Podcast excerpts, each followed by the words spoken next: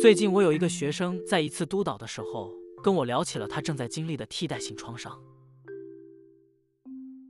他和一位来访者已经一起工作了几个星期，这个来访者遭遇了一场严重的车祸，导致他多年来一直处于深深的抑郁中。而当他讲述他的故事时，我的学生发现自己受到了异乎寻常的影响，仿佛他和这个来访者一起重温了那个事件。在他们的咨询结束时，我的学生告诉我，他感到非常的疲惫和有压力。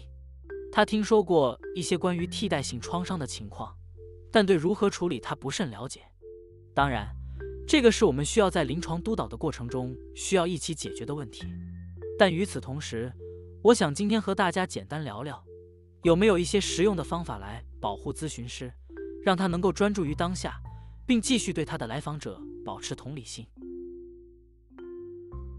首先，我们需要慢下来。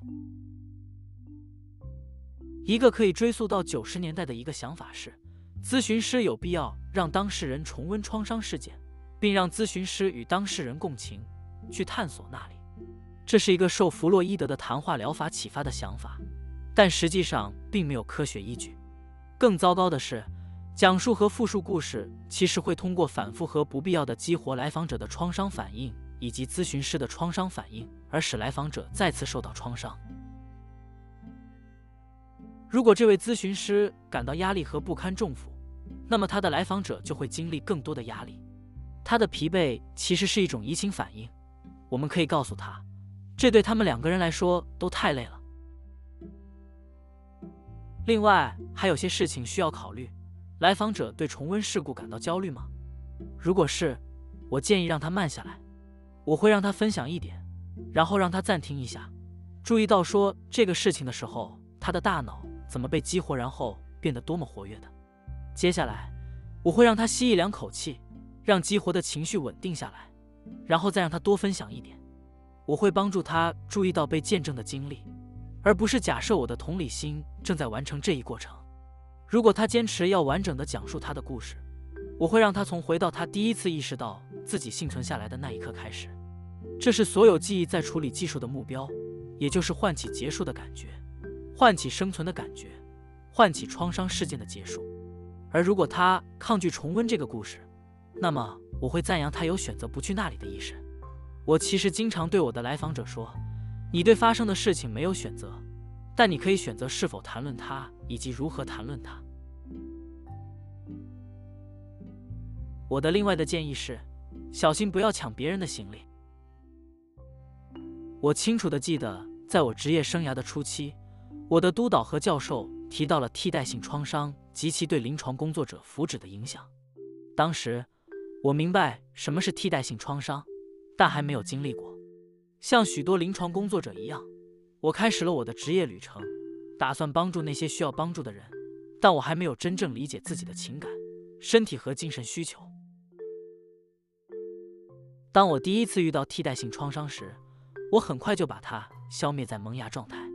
我开始意识到 Dan Siegel 的健康心理拼盘，其中细分了以优化幸福感的七项日常基本心理活动：睡眠时间、身体时间、专注时间。自省时间、休息时间、游戏时间和联系时间，意识到这些活动的重要性，可以使我在处理创伤时更加平静。最近我微调了一种正念方法，在处理创伤时对我帮助很大。虽然它仍处于起步阶段，但它使我立足于当下。主要是它涉及到意识到什么是我的，什么是来访者的。你可以这样看。当你在机场从移动控制台上取回你的行李时，很容易把别人的包错当成我们自己的。然而，如果我们建立一个系统来识别哪个包是我们的，比如说在手柄上系上一条红丝带，我们就可以自信地拿起自己的包，然后协助别人取回他们的包。我使用的另外恶策略，则是包括在工作、家庭和社区中培养人际关系。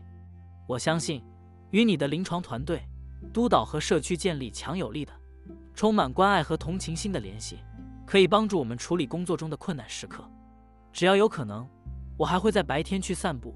当咨询之间有一小段空隙时，我会和自己的狗玩耍，这样可以让我的身体参与其中，将创伤引起的感觉从身体中移除。通过参与调节运动，我承认我已经被触发了，而不是忽视或否认对我的影响。最后，也是最重要的，我自己去接受心理咨询，以帮助我了解是什么触发了我。嗯，就这样。如果有对临床社会工作、心理咨询或者心理治疗有什么看法或问题，欢迎给我留言。